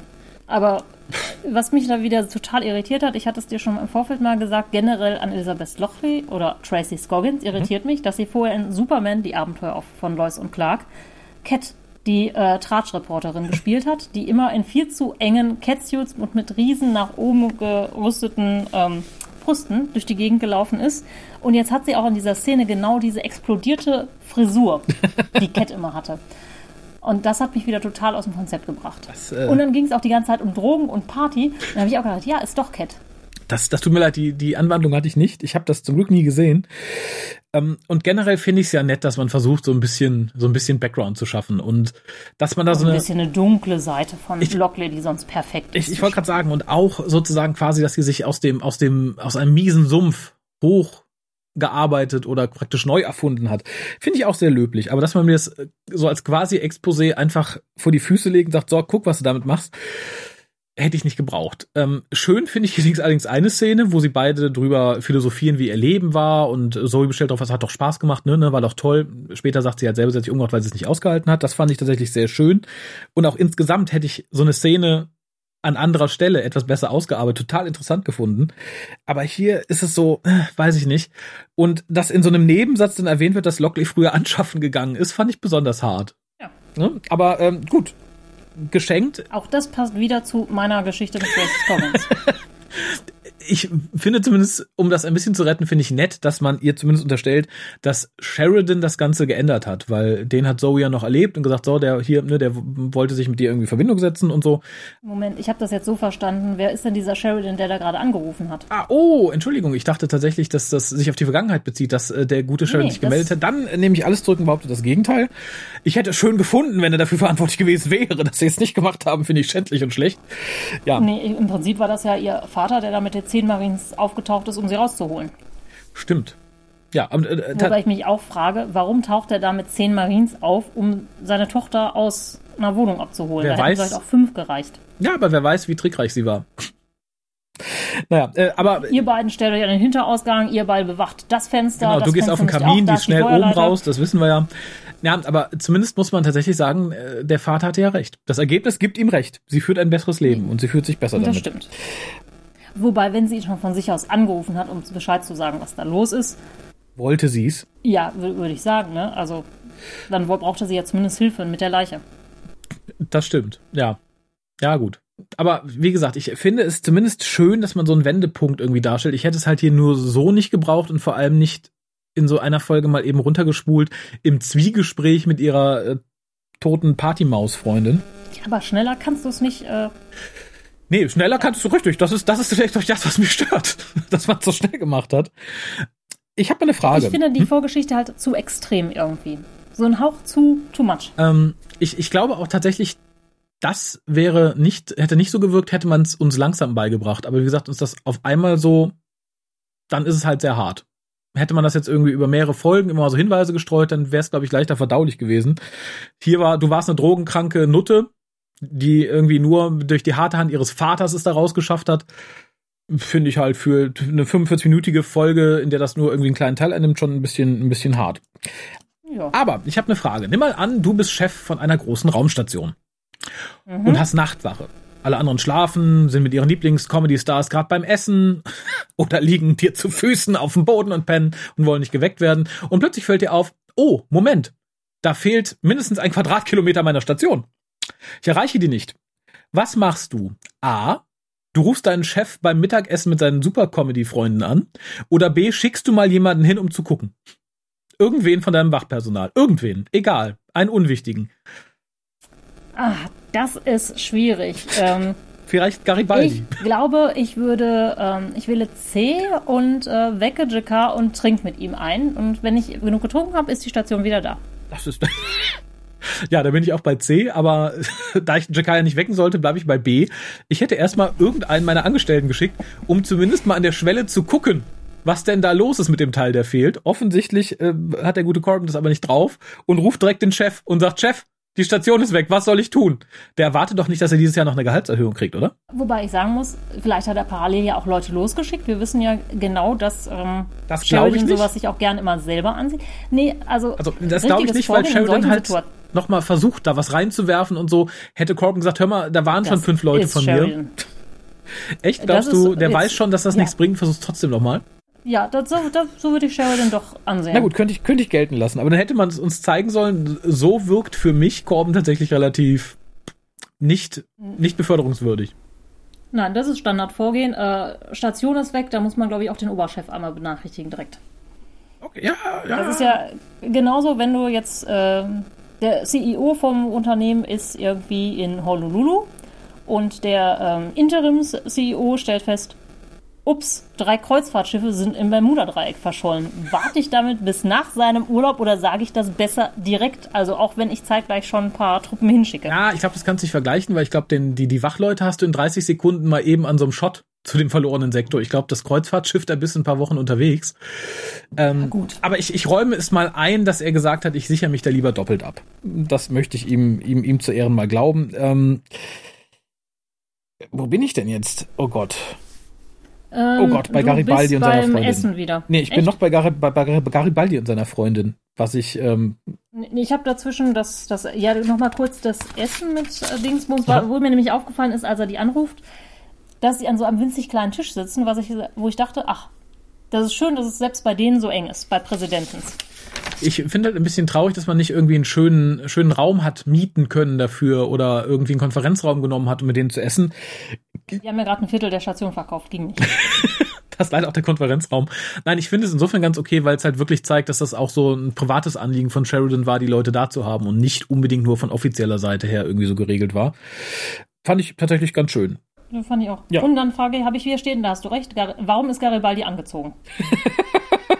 Ist das so eine generelle Frage, die du dich stellst an ihn oder in dieser Situation? Das ist A, auch eine generelle Frage, aber ja, besonders in dieser Szene. Okay, also da kann ich es noch verstehen. Ich finde auch tatsächlich das, das anfängliche Gespräch zwischen den beiden total nett. Weil sie dann halt äh, sagt, also sie sagt dann, ich bin eigentlich nicht der, der gläubige Mensch, ich hätte nicht gedacht, dass das Leben nach dem Tod, dass es da irgendwas gibt oder so. Ähm, sie beklagt ja später, da komme ich bestimmt dazu, dass er halt nicht sofort tätig wird. Hier kann ich es tatsächlich noch ganz gut verstehen, weil ich wäre auch mal verdattert, wenn meine tote Ex-Freundin plötzlich hier legt. Und wenn die noch so amoröse Anwandlungen hat, ich wäre erstmal tatsächlich vorsichtig und würde, glaube ich, auch erstmal mit ihr reden. Ja, okay, aber würdest du, während du mit ihr redest, erstmal sagen, Moment, ich ziehe mir jetzt ein Hemd an? Ja, es kann ja immer noch ein Feind sein. Also da verstehe ich ihn, das kann ja durchaus immer noch, ähm, dass der böse Tele... Und sein Hemd ist bulletproof. Nee, aber ich weiß nicht, wenn dein Feind dir gegenübersteht, möchtest du ihm nicht unbedingt deine Nippel präsentieren, oder? Ja, aber das ist bei mir auch ein bisschen was anderes. Das sagst du so. Ich sage nein. Ich sage Free the Nipple, Männer und Frauen sollten da absolut gleich behandelt werden. Und das ist die Zukunft, da ist das bestimmt so. Nein, ich kann, ich kann ihn da okay. total verstehen. Wenn er der Meinung ist, da könnte noch Bester oder sonst wer hinterstecken, dann würde ich mich auch möglichst irgendwie ein bisschen anziehen. Und sei es nur, dass ich mich wohler fühle. Nicht unbedingt, dass das äh, Telepathen-proof ist oder bulletproof, aber ich würde mich, ich fühle mich gegenüber Leuten, die ich nicht leiden kann, in Klamotten immer ein bisschen wohler als nackig. Ja, gut. Und das, Nackig bin ich da auch unwohl, aber das setze ich bei Garibaldi mal voraus, auch wenn ich finde, er hätte sich später durchaus des Hemdes wieder entledigen können. Aber gut, dann sind wir zumindest da einig. diesen Gedanken im Hinterkopf springe ich zu jemandem, der sich besser nicht seines Hemdes entledigt in dieser Situation. Denn Lenier hat auch eine Erscheinung. Und zwar die von Morton. Und das finde ich, ist so schön. ich finde es total schön, weil es für mich absolut unerwartet kam. Also noch, noch unerwarteter als Nadira. Ich saß da nicht so, oh, Mr. Morton. Und ich habe mich so gefreut. Ich habe mich total gefreut. Allerdings, man hat ja bei den anderen bisher gesehen, die sind ja offenbar unverändert. Also Zoe ist so jung wie sonst. Bei Garibaldis Freundin weiß ich es nicht. Wenn die damals schon so alt war, wie sie jetzt ist, dann äh, steht er auf Milfs. Aber ähm, ich setze mal voraus, dass sie schon so ausgesehen hat, als sie gestorben ist. Mr. Morden hat es im Jenseits aber offenbar zum Friseur geschafft. Ja, okay, aber der hatte seine Frisur immer schon mal ein bisschen unterschiedlich. Ja, aber so fand ich schon. Also man merkt schon, dass man den Herrn eben so als Cameo eben angekarrt hat und dass man ihm nicht antun wollte, sich nochmal eine entsprechende Frisur machen zu lassen. Ähm, finde ich vollkommen in Ordnung. Ich finde, es steht ihm. Und die Haare waren jetzt kürzer, ne? Mhm. Also Und ich finde, es ist ein bisschen moppeliger oder trainierter aus. Das kann ich nicht sagen. Ich finde, er sah, sah besser aus, tatsächlich. Er sah nicht mehr, ich- nicht, nicht mehr so verschlagen aus. Ich kann das gar nicht so genau benennen. Aber ich habe mich tierisch gefreut. Ja, warum taucht er bei Linier auf? Ich, das kann ich nicht sagen. Also, irgendjemand schrieb wohl auch an JMS, dass er sich gewünscht hätte, dass er Marcus gewesen wäre und das hätte ich auch irgendwie netter gefunden, weil es halt irgendwie mehr gepasst hätte, weil wir haben bisher die Erscheinung immer mit bei Leuten, die mit denen irgendwie eine engere Verbindung haben. Und die sehe ich hier nicht tatsächlich. Es sei denn, irgendwie die Erscheinung des Mr. Morden als solches hat bei Linie irgendwie ein tiefes Trauma hinterlassen, was wir nie irgendwie gegriffen haben. Aber ansonsten wirkt das hier ein bisschen random, finde ich. Ähm, ja, es gibt da zwei Sachen. Also erstmal finde ich Dodger auch so halb zufällig, weil die hatten halt bloß ein Techtelmechtel und noch nicht mal das. Mhm, mhm, ähm, so, dass man auch sagen könnte, ja, die Toten, die irgendwie mit der Station im Zusammenhang oder mit den Leuten im Zusammenhang waren, kehren vielleicht wieder und dann auch eher zufällig. Mhm. Würde auch für Kosch Oder sprechen. Würde auch für Kosch sprechen, genau. Und äh, was man ansonsten noch sagen könnte, ist, dass Mr. Morden als jemand, der, hm, soll ich das sagen, von der dunklen Seite war, vielleicht Ja. sich angezogen fühlt von einer dunklen Seite, die auch in Linie ist. Das finde ich ist eine schöne Begründung, ja. Vor allem, weil er da auch genau das ja anspricht. Das finde ich jetzt, das da, ja, finde ich gut. Das gefällt mir. Ähm, Und vielleicht auch einfach, vielleicht sucht man da auch einfach eine Gelegenheit. Und so, ach, ich möchte jetzt eigentlich auch nochmal gerne was sagen. Oh, der Lenier ist noch frei. Hihihi, da besuche ich den mal. Ja, zumal da auch ein paar andere Sachen für sprechen. Nämlich zum einen ähm, fragt Mr. Morden ja Linier, was er möchte und bekommt tatsächlich eine Antwort, was er sonst, glaube ich, nicht geschafft hat. Also von, von dem Mimbari zumindest. Ähm, was ich interessant finde, ist, dass äh, sein Kopf noch immer aufgespießt auf diesem Zaun da hängt und er das auch erzählt, als wäre er gerade noch dabei gewesen. Ja, ich finde halt auch schön, dass er dann so ganz nachdenklich sagt, ich habe eigentlich immer nur versucht, Leute glücklich zu machen. Das wollte ich gerade sagen. Ich finde es eigentlich ganz schön. Und ich kann mir sogar fast vorstellen, dass er das zumindest auch zum Teil glaubt. Das erinnerte mich ein bisschen an äh, eine Staffel von Shield. Krieg's nicht mehr ganz zusammen, aber da ist halt auch der große Bösewicht, der seit Urzeiten so ein Quatsch, ein, der der Urmutant war und viele unterjochen will, bla bla bla. Und am Ende weiß er halt, er stirbt jetzt und ist im, im, im Weltall und schaut auf die Erde zurück und äh, sagt so, ach, was für ein wunderschöner Planeten. Er hat das ja alles nur für diesen Planeten getan, weil er den so liebt. Und so ein bisschen wirkte das hier, dass äh, Mr. Morden halt so im Rückblick sagt, naja, eigentlich wollte ich ja nur, dass die Leute glücklich sind, dass sie das kriegen, was sie wollen. Und äh, das finde ich tatsächlich so als, als Touch an diesem Charakter irgendwie ganz interessant, wenn er sich selber so bewerten würde. Hundertprozentig traue ich ihm da tatsächlich nicht, aber es fand ich ganz schön, dass das mal so erwähnt wird, weil das ja auch was ist, was ich immer gerne sage, dass die Bösen halt nicht sagen, ich bin der Böse. Die, die haben halt andere Gründe, die sagen halt, ne, ich mache das darum und darum, darum und darum finde ich, dass das gut ist, was ich tue. Und so ähnlich wirkt es auch hier, dass er halt sagt so, nee, ähm, ich persönlich habe das nur getan, um die Leute glücklich zu machen. Und äh, ja, darum darf man mich nicht verurteilen. Und im Gegenteil, ne, er war, ist ja auch sehr, sehr gut informiert und fragt, er sagt dann auch, ne, du möchtest doch gar kein äh, Wissen oder gar keine Weisheit haben. Genau, und er spricht dann halt auch nochmal explizit an, ne? weil äh, selbst wenn es vom Kopf her weißt, dein Herz weiß halt noch nicht, dass die Len dich niemals lieben wird. Was ähm, er erstmal bestreitet, aber was natürlich wahr ist. Das kulminiert ja im Lauf der Staffel dann leider noch. Dass er sich, glaube ich, Hilfe erhofft hat in seinem Dilemma. Ja, ich glaube tatsächlich Glaube auch. ich, von diesen, das, vielleicht hat er gehofft, dass hier der alte Führer zurückkehrt und sagt, pass auf, ich weiß noch, die Len stand immer unheimlich auf, ich weiß nicht was. Mein Geheimtipp, so kriegst du sie doch noch. Chips. Steck den Ring in eine Chipstüte. Sie wird dein sein für immer. ja, aber das stimmt tatsächlich. Und darum finde ich halt auch sehr schön, dass Morn direkt sagt, du hast keine Chance. Vergiss es. Außerdem wirst du den Anglerschock verraten. Ja, und Mr. Mond nochmal ein Schlag sympathischer, auch wie er sich dann hinsetzt und Zeitung liest. Also ich wäre jetzt bei Jakar, der am Boden liegt und pennt. Ich glaube, das ist dann während ähm, Ja, ich habe das, Sheridan glaube ich, für mich zusammengefasst zu Get Me the Brakiri Homeworld. Ah, ja, genau. Äh, Ich fand halt aber ganz nett, dass Jakar wirklich einfach mitten auf dem Flur rumliegt, in seine Decke eingerollt und wirklich tief und schlecht pennt und offensichtlich auch nicht wach wird. Ich fand das super, so hatten sie sich wahrscheinlich den Schauspieler gespart und einfach nur so ein, ähm, die Decke auf den Boden gelegt. Ja, das, das kann natürlich sein.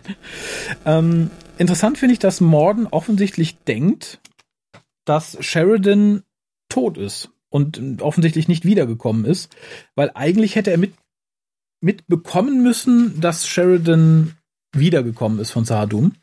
Ich frage mich, ob er tatsächlich glaubt, dass Sheridan nicht komplett wiedergekommen ist und deswegen tote Anteile von ihm eigentlich hätten auch erscheinen sollen am Tag der Toten. Ich glaube, dass das ein bisschen so ist. Ich glaube, dass, also, Sheridan ist ja gestorben. Mhm. Das ist, äh, auch wenn er dann wieder zurückgekommen ist, war das, glaube ich, äh, erstmal so ein ganz klarer Punkt für alle. Und er hat ja auch nicht äh, sich gewundert, dass Sheridan da ist. Er hat ja gesagt, also du wirst die Lens Herz nicht erobern, also weiß er ja, dass die Len auch mit Sheridan zusammen ist. Naja, sie weiß zumindest, dass sie Lenier nicht will, ne? Ja gut, aber da weiß er auch, dass die mit Sheridan zusammen ist. Also insofern hab, war für mich das immer so dieses, dass Sheridan aber trotzdem gestorben ist. Hm. Ich weiß nicht, ich fand die Bemerkung einfach interessant. Ähm, es Ja, kann natürlich auch einfach darauf basieren, dass der gute Neil Gaiman nicht so 100 pro alles nachlesen konnte und nachforschen konnte, wie es gemeint war, ne? Und deswegen das so ein bisschen, bisschen durchgegangen ist. Das ist ja auch in Doctor Who schon passiert, ne? Dass da so der eine oder andere Fehler, den er gemacht hat, nicht korrigiert wurde von den Leuten, die es hätte korrigieren könnten, mit ganz furchtbar katastrophalen Folgen für das deutsche Doctor, für das ganze Doctor Who Fandom. Aber gut. Äh, ja, Habe ich was nicht mitgekriegt? War das die letzte Folge? Nee, Neil Gaiman war tatsächlich jemand, der in der News Series eingeführt hat, dass ein Time Lord einen, einen Genderwechsel machen kann. Und das wurde nicht korrigiert. Er setzte es als gegeben voraus. Bis dahin war es aber tatsächlich nicht verbucht. Bis dahin war es eigentlich theoretisch nur einem Haus vorbehalten, nämlich den von Romana. Und ähm, ja, das wurde halt einfach so durchgewunken und nicht korrigiert. Und darauf basiert ja jetzt der ganze Mist, den wir jetzt da haben. Ja, Weil man okay, sagt, da, ja, so guck, guck. tiefgehend habe ich mich damit gar nicht befasst. Nee, und vielleicht war das hier einfach ähnlich, dass der gute Mr. Gaiman einfach mal locker aus dem Handgelenk was geschrieben hat und das wurde einfach nicht korrigiert. Tja, schön fand ich äh, bei dem Gespräch mit Mr. Morden, dass ähm, nachdem er halt sagt, ne, du wirst den Anlass Schock verraten und dann sagt Linnea, du weißt, kennst ja nicht mehr die Gegenwart, wie soll ich mich dann darauf verlassen, dass du die Zukunft kennst? Ähm, das spiegelt so ein bisschen Dantes Inferno wieder, wo halt auch die Toten nur die Zukunft kennen und nicht die Gegenwart und nicht die Vergangenheit und ähm, dass darum die Verdammten, wenn einmal alles über den Jordan ist, halt gar nichts mehr kennen, weil es keine Zukunft mehr gibt. Und ich fand es schön quasi, äh, dass man Morden so zu einem der Verdammten gemacht hat. Das gefiel mir irgendwie so als nachträgliche Charakterentwicklung noch und passt halt Ja, ich- ganz ich toll fand- zu seinem Leben. Das stimmt. Auch dieses, ne, ich bin prophetisch, nicht unfehlbar. Genau. Ja, wir sind dann wieder bei, bei Zoe und Lockley, was mich tatsächlich dann nicht so arg interessiert hat, weil man schnell wusste, worauf es hinausläuft. Schön fand ich ihre Hose, die seitlich bis zur Hüfte offen ist und nur so durch so, keine Ahnung, Ich hatte früher auch so eine Hose. Echt? Ja, das sind normalerweise Schleifchen oder Schnüre. Also normalerweise sind das auch häufig in also so Lederhosen gibt es dann zum Beispiel oder wo du das mit Lederschnüren hast bis nach unten oder das gibt es auch mit Satinschleifen. Ach, dann weiß ich ja, was du beim nächsten äh, Grauratstreffen anziehen kannst. ich fand die nämlich sehr schön tatsächlich. Nicht mehr. Was? Also das habe ich früher getragen. Ach so. Mhm. Ich bin ja jetzt halb seriös. Nein, also ich hatte solche Hosen, aber aktuell nicht. Tja, Ich habe das noch als Oberteil, das kann ich gerne anziehen. Deal nehme ich auch. Hätte ich auch hier genommen, weil wie gesagt, das, was mich über diese Szene rettete, war tatsächlich, dass ich die gute Zoe äh, relativ ansehnlich fand. Und dann kommt für mich eine total lächerliche Szene und zwar A soll Garibaldi die Kommunikation hacken, was ich schon albern finde. Und um Das das, macht das mit drei Kabeln. und um das zu erreichen, ähm, kontaktiert ihn halt Lockley, nachdem sie irgendwie so ein bisschen äh, am Computer rummanipuliert hat und ihr Passwort nennen muss. Und das ist doch das albernste Passwort seit 1, 2, 3, 4, 5, 6. Zoe's Das Dad. ist genauso albern wie der komische Ladescreen mit den Quadraten. Ja, aber dem, dem, dem gestehe ich zumindest noch so ein bisschen was, wie soll ich sagen, so ein, so ein bisschen was Technisches zu. Das, das finde ich noch halbwegs okay. Aber dann von Garibaldi zu, ich meine, wir wissen, Garibaldi ist der Superhacker, das wissen wir seit Staffel 4. Dass sie es aber schon bis zu Lockley rumgesprochen hat, finde ich schwierig. Und dass es Garibaldi schafft, aus seinem Quartier die Kommunikation zu hacken. Ausgerechnet Garibaldi, ausgerechnet aus In seinem 17 Quartier. Minuten. In 17 Minuten finde ich nur schwer verdaulich. Aber alles, was sich in diesem Moment auf Garibaldis Seite abspielt, finde ich schwer verdaulich. Wenigstens küsst er seinen rothaarigen Geist. Das finde ich ja noch ganz okay. Äh, Lockley grätscht ja so ein bisschen dazwischen, indem sie offensichtlich einfach auf dem Bildschirm erscheinen kann, ohne dass man abhebt. Das wäre, als wenn dein Telefon nicht klingelt, sondern es ist einfach deine Mutter dran und sagt, Hallo! Ähm, gestehe ich ihr zu, weil sie. Chef ist. Ja, wobei ich finde, also kommt sie schon sehr unsympathisch rüber in dem Moment. Ja, fand ich auch. Aber wahrscheinlich auch nur, weil ich eher auf der Seite der rothaarigen Dame war, äh, dass die beiden jetzt endlich mal loslegen sollen. Äh, Das hat übrigens Londo währenddessen getan. Der ist nämlich schon fertig und erfreut sich irgendwie. sagen, Londo hat als einziger die Zeit genutzt. Genau, er ähm, genießt, glaube ich, gerade die, wie heißt es so schön, die Post. Traute Zweisamkeit? Post? Ja, die, so, die, ne, die, die, die postkoitale Zeit ähm, wird dabei unterbrochen. Ich finde es nett, dass er sagt, so, äh, the idiot woman is destroying my mood. ich finde, das drückte sehr gut aus, was da passiert. Ähm, und da sagt Londo auch nochmal explizit, er möchte ja eigentlich nicht Imperator sein, er möchte hier bleiben, also da, wo er jetzt ist. Und das fand ich auch wieder total nett. Also, was ich nicht verstanden habe, ist, warum warnt Adira ihn nicht vor den Sachen, die kommen? Vielleicht das hat, so ein bisschen so, na, vielleicht hat ähm, Adira nicht die- diese Weitsicht. Offensichtlich ist es ja sehr sagen- selektiv. haben die Toten irgendwie unterschiedliche ähm, können sich vielleicht unterschiedlich informieren auf der anderen Seite. So Mr. Morden, der schon immer so ein bisschen Informationsfreak war, ist da vielleicht einfach belesener als der Rest. Wahrscheinlich. Also würde ich mal sagen. Also vielleicht Mr. Morden hat sich auch im Jenseits eher mit solchen Sachen auseinandergesetzt, wohingegen Adira wahrscheinlich einfach, keine Ahnung, sich die Glatze poliert hat und gehofft hat, dass er irgendwie noch mal einen netten Kerl abbekommt, äh, während die Rothaarige einfach horny, horny, horny war. Ähm, und da gebe ich übrigens der Rothaarigen total recht. Ich verstehe Garibaldi nicht. Es ist der Traum vieler Männer, dass eine liebeshungrige Rothaarige ähm, sich quasi auf einen stürzt. Man weiß genau, am nächsten Morgen ist sie nicht mehr da. Ich weiß auch gar nicht, war das mit Liz, ging das überhaupt schon richtig los? Was denn? Ja, äh, ist er mit Liz schon zusammen oder ist das immer noch nur so ein Hirngespinst? Ich, ich glaube, sie sind schon zusammen. Also es wird nicht explizit gesagt, aber so wie er sich hier verhält, würde ich ihm zur Ehrenrettung mal sagen, das tut er nur, weil er eigentlich ähm, treu sein möchte. Ansonsten kann ich mir das gar nicht erklären. Nee, ansonsten würde ich es mich wirklich, aber andererseits hat er das damals auch schon sich da einfach komisch verhalten. ich finde dich einfach hässlich. Nee, also ich könnte es tatsächlich nicht verstehen, außer er wäre tatsächlich mit jemandem zusammen und sagt so, nee, das tue ich nicht.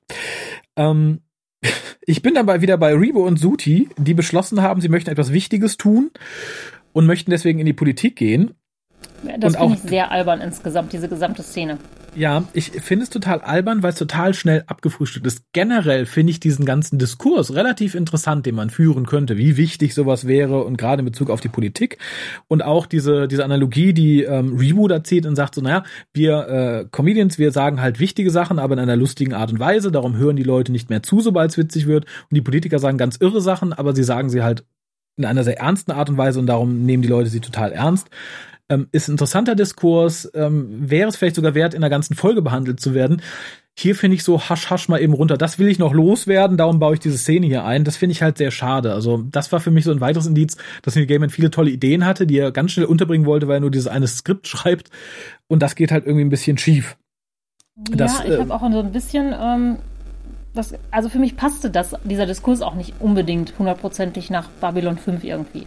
Also eine wichtige Diskussion eigentlich, aber gerade so mhm. nebenbei abgefrühstückt, schwierig. Und eigentlich ist auch, auch finde ich es nicht ganz richtig, weil eigentlich hören Leute ja gerade, wenn die Sachen witzig sind, vielleicht nochmal eher auch auf ernste Themen. Pff, ja, ich glaube bei politischem Kabarett ja. Ich glaube, wenn du sowas hast wie Benny Hill, dann wird es schwierig. Und ich glaube, das, was wir von Rebo und Suti sehen, endet nicht in Pointen, die nachdenklich stimmen oder so. Das endet, glaube ich, in billigen Karlauern. Insofern ähm, kann ich das schon verstehen, aber ich finde, wie gesagt, für die Schne Kürze der Zeit ist das ein verschenktes Thema. Und vor allem, dass dann Sheridan die beiden wieder auf die, auf die richtige Bahn zurückführt, einfach mit der Bemerkung, naja, ihr seid doch total wichtig, weil die Politik ist ja da, um sowas wie euch zu schützen, dass ihr sowas machen könnt. Äh, das greift halt nicht so ganz seine, seine Besorgnis auf, ne? Es ist halt, äh, es macht dann das doch nur zweitrangig, weil es sagt doch, ja, eigentlich sind wir wichtig, weil wir das schützen, was ihr macht. Äh, und sagt nicht im Umkehrschluss aus, ihr seid so wichtig, dass wir schützen müssen. Das fand ich ein bisschen schade. Hätte man auf jeden Fall anders formulieren können.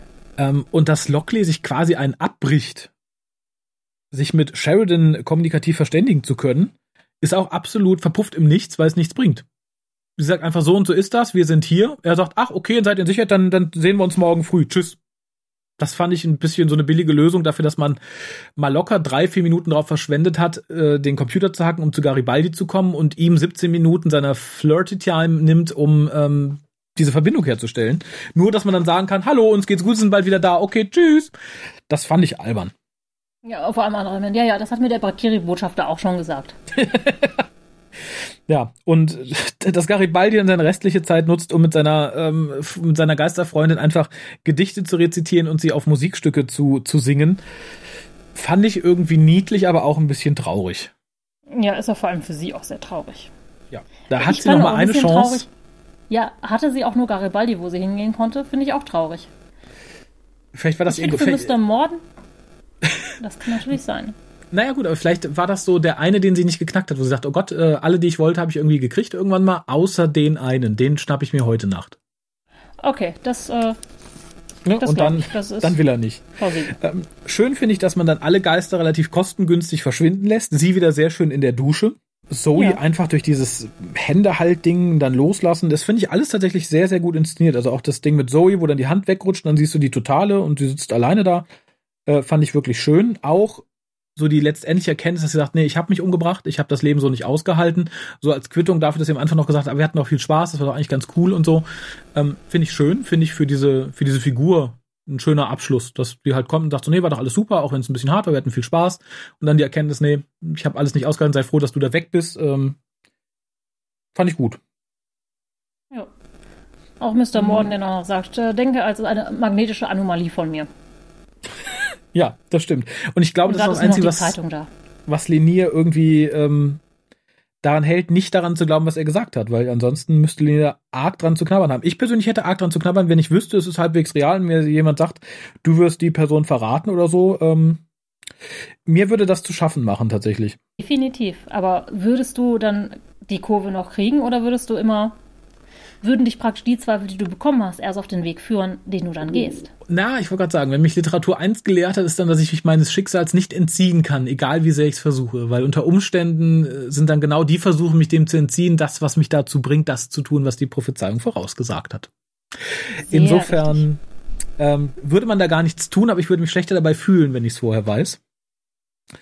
Ähm, wir sind dann praktisch so im Nachklapp, wo alle wieder zusammenkommen. Und ich finde es sehr schön, dass Sheridan dann irgendwie Lockley fragt, hör mal, warum hast du denn die Station verkauft? Die haben doch ausdrücklich gesagt, was da passiert. Und sie sagt, na, ich dachte, das wäre eine Metapher. Fand ich großartig als Entschuldigung. Und ich kann es mir richtig vorstellen. Ach ja, so eine religiöse Sekte, die wollen das haben. Ah, wir nehmen das in unser Land. Und dann wird das, ja, ja, ja, ja, über mir, hier bitte die, die Kaufpreis überweisen bitte auf das Konto. Dankeschön, die sind doch verrückt. Ähm, ja, fand, fand ich tatsächlich sehr nett. Auch die verschiedenen Erklärungsversuche fand ich sehr schön. Ja, ich finde auch sehr schön, dass sie die Linie, die sie gezogen haben, wieder wegschrubben und die ganzen Ja. Sterne wegräumen. Wobei ich die Sterne mag tatsächlich. Also die Deko war mir Ja, sympathisch. Ähm, ich fand sehr schön, dass bei den äh, Versuchen, das zu erklären, ziemlich gute Versuche dabei waren, sollte man die nehmen. Die können man ja durchaus sagen, ja, so ist das. Das könnte durchaus so gewesen sein. Ähm, und dass Garibaldi unterstellt wird, er würde ja sagen, es sind die Telepathen, aber die sieht er ja für alles verantwortlich. Unter anderem auch für Haarausfall. Und das fand ich gerade Ja. für Garibaldi toll. Weil ich ihn morgens vorm Spiegel sitzen sehe und auf Bester fluchen, weil er ihm telepathisch wieder ein paar Haarwurzeln getötet hat. Nee, wahrscheinlich hat dieses ganze Bester-Zeug dazu geführt, dass er da Haarausfall hat. Weil Bester so lange in seinem. Kopf gewohnt hat. Das stimmt. Ähm, hier fällt dann auch tatsächlich der, der Spruch, dass man ein bisschen Mysterium ab und an braucht. Und das finde ich sehr gut. Darum finde ich halt auch sehr gut, dass nichts erklärt wird. Ich akzeptiere das so, dass das so funktioniert. Ich akzeptiere, dass die Toten wiedergekommen sind. Ähm, ich glaube, da haben wir im Lauf der Serie, gerade so in der ersten Staffel, auch schon viel härtere Brocken schlucken müssen. Insofern finde ich das ganz angenehm. Was ich nicht gebraucht hätte, und weil es auch so ein bisschen für dieses random Tote suchen sich irgendwie, dem sie erscheinen können, ist die Sache mit Kosch. Ähm, JMS hat ja gesagt, er wollte um diesen Spruch noch loswerden und darum hat er den hier irgendwie Neil Gaiman gegeben, dass er ihn da benutzt.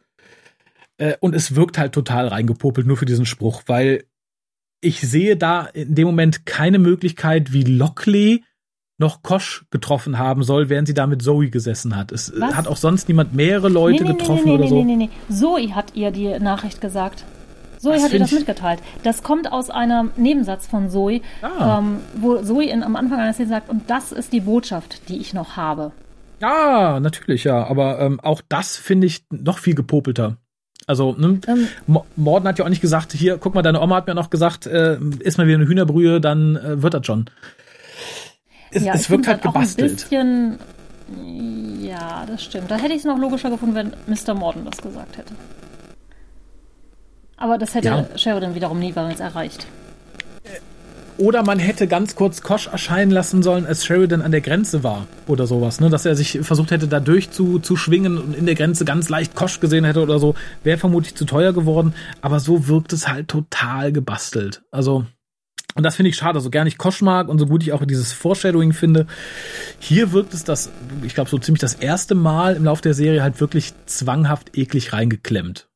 Das ging sonst immer sehr viel weicher und das finde ich, finde ich sehr schade. Wer mir sehr leid tut, ist Jakar, der auch einsieht, dass er einen Fehler gemacht hat, weil er sagt, das hätte ich gerne, gerne mitgenommen, das hätte ich toll gefunden. Und ihm hätte ich es auch am meisten gegönnt irgendwie, aber du hast ja schon am Anfang gesagt, vermutlich ist es derjenige, der es auch am wenigsten nötig gehabt hätte. Er hat ja auch mit den Toten eigentlich, die ihn begleiten, eigentlich ein, ähm, ja, da ist er auch immer auf einem guten Fuß weggekommen. Da ist jetzt niemand, glaube ich, von dem er noch was hätte lernen können. Nee, ich glaube auch nicht. Also wie gesagt, ich kann sein Verlangen verstehen, aber ich glaube, es wäre einfach nicht nötig gewesen. Ähm, wir haben dann Rebo und Suti die Station verlassen und Londo, der plötzlich auch den Humor der beiden zu schätzen weiß und äh, sagt, er wird jetzt immer ihre Sendungen gucken. Ja gut, das liegt nur an seiner postkoitalen guten Laune. ja, es greift halt auch so die erste Bemerkung wieder auf von ihm bezüglich des Duos vor etlichen Folgen, wo er dann halt sagte so, nee, das versteht er nicht, das ist nicht seine Art von Humor, sud, sud. Und ähm, was ich total sympathisch finde, dass Jakar ähm, Lockley dann zum Frühstück einlädt. Das also ich finde ich, ich, ich finde es ist so, es wäre nicht nötig gewesen, das irgendwie noch da reinzuschreiben, aber ich finde es verleiht ihm so ein bisschen Natürlichkeit, weil ich glaube, in dem Moment, wo du sagst, okay, das war eine harte Nacht und du möchtest auch ein bisschen mit ihr quatschen, dann kannst du auch eben mit ihr frühstücken gehen. Fand ich sehr, sehr, sehr sympathisch. Und dann natürlich, und wie gesagt, da bin ich dabei, dass das tatsächlich ein bisschen Mystery ist, dass ähm, Suti zu Sheridan spricht, ihm was ins Ohr flüstert und halt seinen komischen Übersetzer auch weghält. Und äh, dass er dann sagt, because it tells me to. Und ich finde, das ist Mystery. Ich glaube auch nicht, ich, ich könnte es mir zum Beispiel nicht erklären, wie das auf das Why, was er einst seinem Partner gesagt hat, irgendwie zugreifen sollte. Und ich möchte dafür auch keine Erklärung tatsächlich. Das ist, also für mich ist das einfach eine Antwort auf dieses Why, die jetzt genauso mysteriös irgendwie ist. Ich persönlich mhm. glaube, dass er von diesem äh, komischen Stab beherrscht wird, aber. Genau, er, er ist eigentlich gar kein Comedy. Er ist, äh, ist Quantenphysiker und interessiert sich gar nicht für Comedy. Hm, ja, äh, hättest du sonst noch was oder soll ich den guten Wir reinbitten, dass er uns mal eben unsere Wertung erklärt? Du kannst den guten Wir, glaube ich, reinbitten. Dann tue ich das doch. Sehen Sie, wir Centauri haben sechs. Äh, und jede Zahl steht für ein bestimmtes Niveau von Intimität und Lust. Also es beginnt bei eins und das ist, na ja, ja, ja. Dann kommt zwei und wenn man fünf erreicht hat, dann... Äh, ja, ja, schon gut, Wirr, ich habe verstanden, alles klar. Wie hat dir die Folge gefallen? Boah, ich tue mich da ehrlich gesagt total schwer. Also mhm. erstmal habe ich das Problem, ich habe jetzt keine Folge der fünften Staffel gesehen bislang weil ich einfach auch nicht dazu komme, auf dem Laufenden zu bleiben. Und die fünfte Staffel habe ich wirklich seit vielen, vielen Jahren nicht gesehen, weil es für mich die schwächste ist. Mhm. Beziehungsweise Sleeping in Light, das gucke ich halt immer.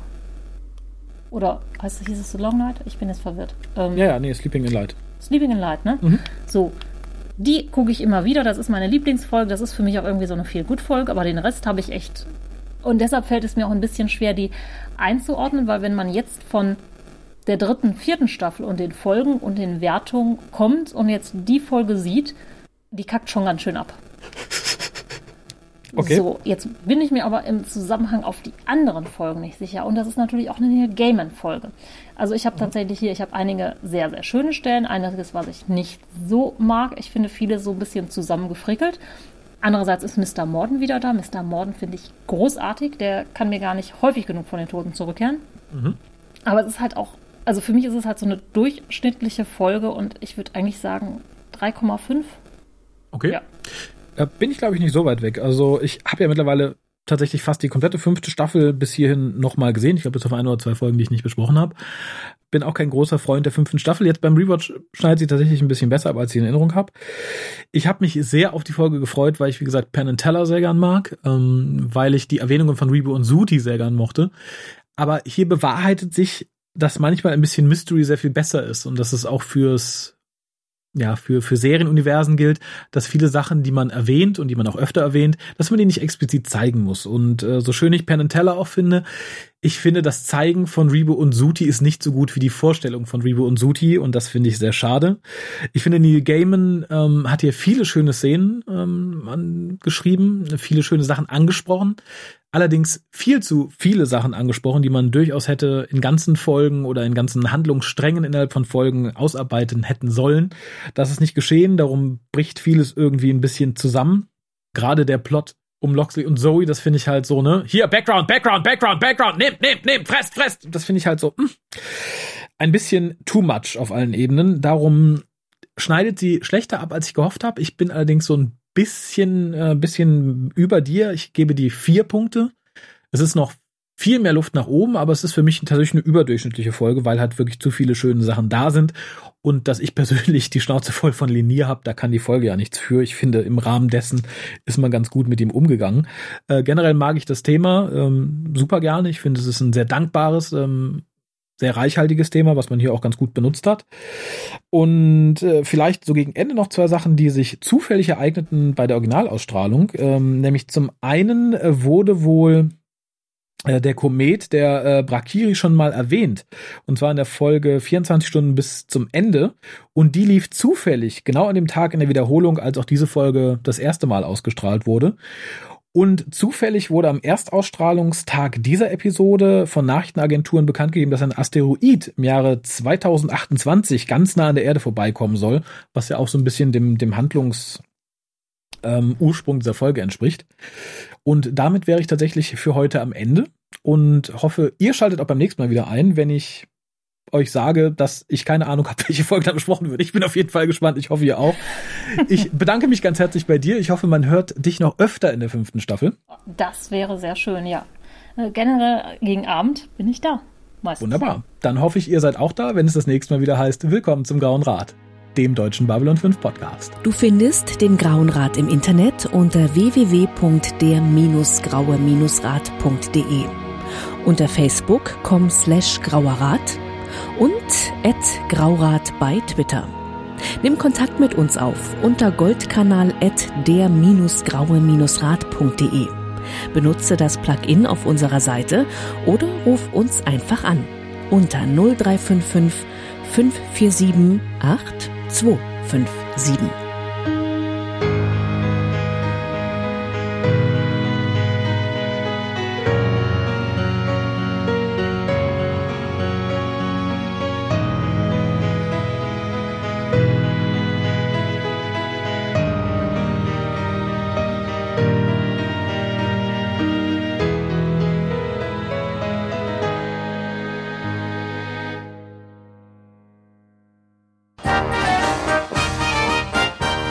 Produktion des Podcast Imperiums.